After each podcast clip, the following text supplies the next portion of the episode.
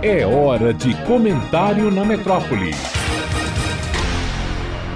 Gato escaldado da água fria tem medo. Benedict falava assim quando lembrava a alguém que tivesse cuidado para não repetir uma situação vexatória. É o que acontece com o correntista dos bancos nesta era digital.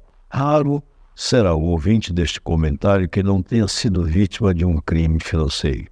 O instrumento é sempre o telefone celular. A técnica consiste em simular uma comunicação acerca de uma compra que teria sido feita com o uso do cartão de crédito do seu verdadeiro portador em estabelecimento situado em localidade diversa da sua residência e por isso deve ser objeto de cancelamento. O interlocutor diz à vítima que é necessário confirmar dados, dentre os quais o código de segurança e a senha. A similitude com o modo de agir dos empregados bancários é tal que raro é o correntista que não cai no conto do vigário, pelo menos a primeira vez. Outras vezes, o delito é cometido mediante fraude, a que se tem denominado de chupa-cabra. Esta forma é fruto da vulnerabilidade do sistema, resultante em roubo de senhas de contas correntes e cédulas de cheques em impressão do banco. Essa prática tem sido descoberta após trabalho conjunto entre os bancos e a polícia, como aquela atuação que deflagrou a Operação Cártula com a prisão de integrantes